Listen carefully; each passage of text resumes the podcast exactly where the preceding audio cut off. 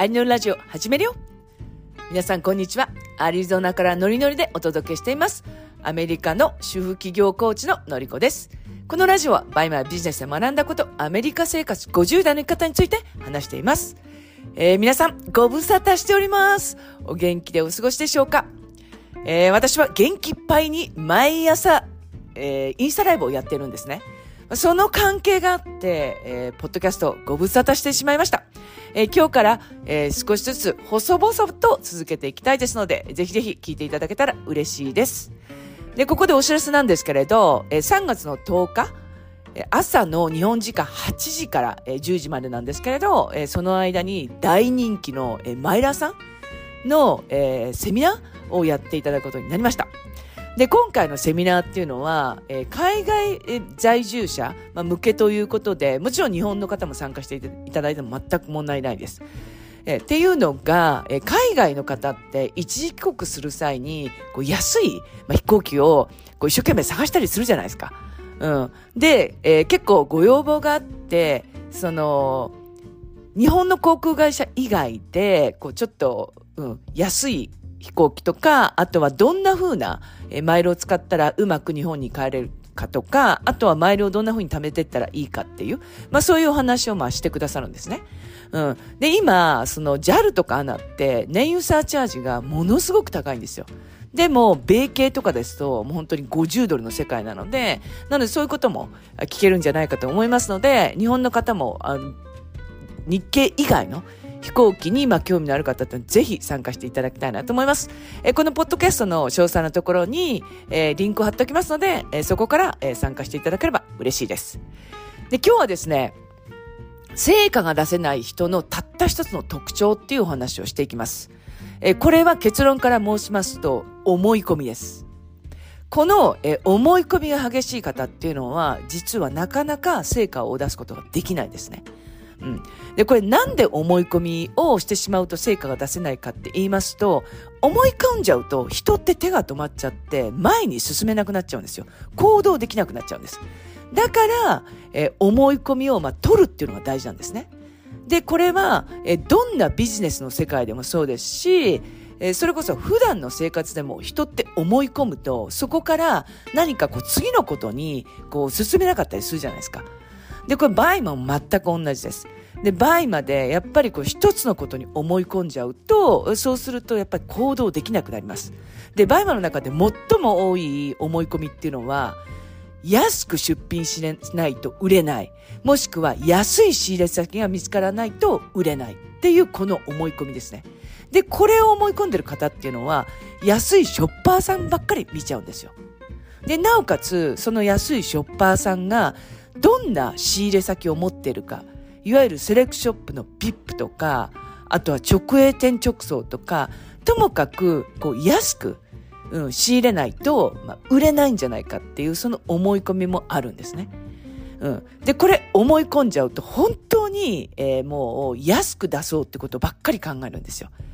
で、えー、例えば、えー、ライバルのショッパーさんが、100円値下げしたら、私も値下げしちゃったりとか、で、 BUYMA って100円値下げしたから売れるっていうそういう世界じゃないんですよ。本当に安心を、えー、買うお客様、もしくはもう本当にその商品の良さを分かって購入してくださるお客様っていうのはいらっしゃるので、そういう方っていうのはもう1万円だろうが2万円だろうが高くても買っていただけるので、なのでその安いっていう思い込みっていうのをまず取り去っていただきたいんですね。で、もう一つは、えー、リサーチをしてて手が止まっちゃう方っていうのも、これ思い込みなんですよ。こうやってる最中に、このリサーチって合ってるのかな？このリサーチっていいのかな？っていうふうに思ってしまうんですね。えもちろんこれっていうのは私も迷いますし、まあ、あの、今はそんなに迷わないですけれど、まあ以前は結構迷ったりしてました。うん。でも、手が止まっちゃうんだったらその先に進むってことなんですよね。で、とりあえず出品して、後で、えこのリサーチ合ってるんですか？っていうふうに、まあ、コミュニティの方に聞いたりとか、あとは、そのコンサルタントの先生に聞いたりとかっていうすればいいんですよ。そのリサーチをしてる途中に止まっちゃうと、それこそ今まで何をしてきたのかってなっちゃうんですよね。で、あとは、その学んだリサーチをやってるんだけれど、その、方向がずれちゃって、例えば人気順リサーチを学びました。で、リサーチをしました。でも、そこから、なんかこのショッパーさん売れてるなと思って、ショッパーさんの、え、注文実績を見ます。で、注文実績見たら、この商品なんだろうと思ってクリックして、で、そこから仕入れ先を探しちゃいます。で、仕入れ先が、例えば、え、サックスのデパートメントだとしますよね。で、そのデパートメントで、まあ、その商品を探したら、今度は、えー、それが例えば、えー、フェンディだとしますよね。で、フェンディの他の商品まで見ちゃうんですよ。で、気がつくと1時間経っていて、で、そうすると自分は何をやっていたんだろうか。で、不安になっちゃって、えー、私のリサーチって合ってるのかしら？なんか間違ってるのかしらって言って、そこで私のリサーチは間違ってるかもしれないっていう今度思い込みになっちゃうんですよ。考えちゃうんですよね。うん。で、えー、もう一つが、えー、今度は外注化に関してなんですよね。で、これは、えー、外注さんがまず、そのアカウントに入って、要するに外注さんっていうのは、出品外注さんっていうのは、ご自身のね、アカウントに入っていただくので、そこで作業していただくんですよ。で、そのご自身のアカウントに入った時に何かされるんじゃないか、もしくはその入金のあった、まあ、あの、そのお金とかも何かされちゃうんじゃないかっていうその不安を先に心配しちゃうんですよね。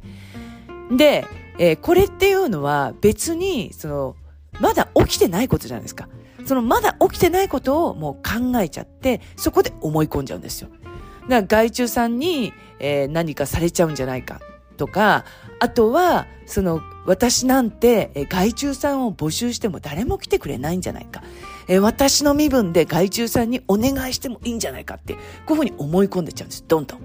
うん。で、えー、私の経験上、私は60名、70名ぐらいの、まあ、外注さんとも関係を、まあ、してきて、で、今まで出品外注さんも、えー、買い付けパートナーさんも、すべての外注さんで、えー、アカウントの中で何か起きたってこともないですし、えー、買い付けパートナーさんなんて、もちろんその送金、例えば20万円送金したりするんですけど、そこで何か問題が起きたのってないです。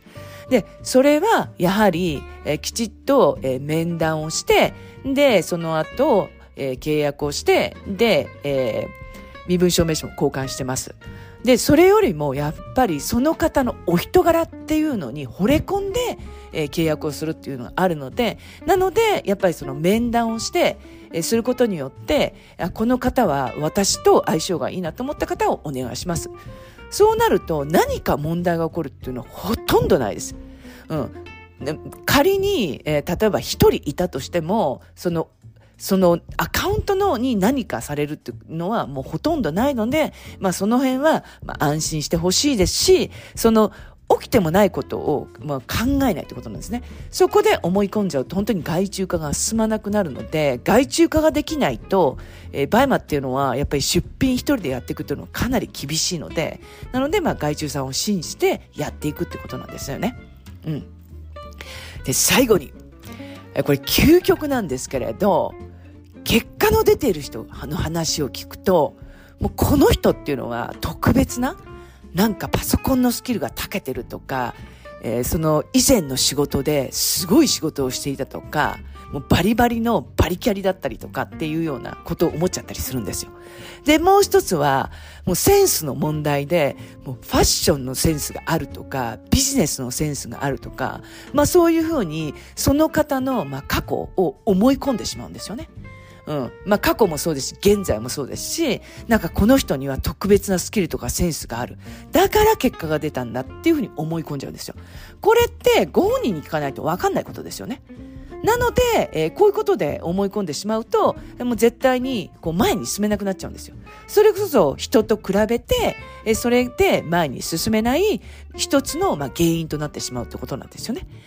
で、ここで考えてほしいっていうのは、その思い込みの本当の理由っては何かっていうことなんですよ。うん。で、その理由っていうのは、ご自身が作っていることなんですよね。ご自身の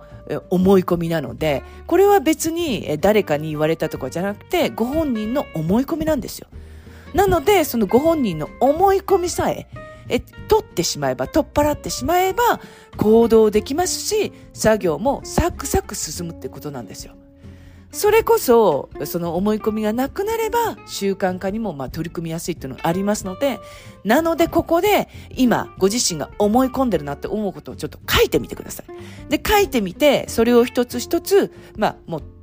取っ払っていくことですよね。まあ、これは、あの、まあ、書いていって、私とかだったら二重線を引いていくみたいなことするんですけど、まあ、そうすると、こう、消えてなくなるっていうことがありますし、それこそ書いたことを、ま、破いて捨てるっていうのはありなんじゃないかなと思います。ということで、今日は、あ成果が出せない人のたった一つの特徴っていうお話をしました。今日も一日素敵な日をお過ごしくださいませ。それでは。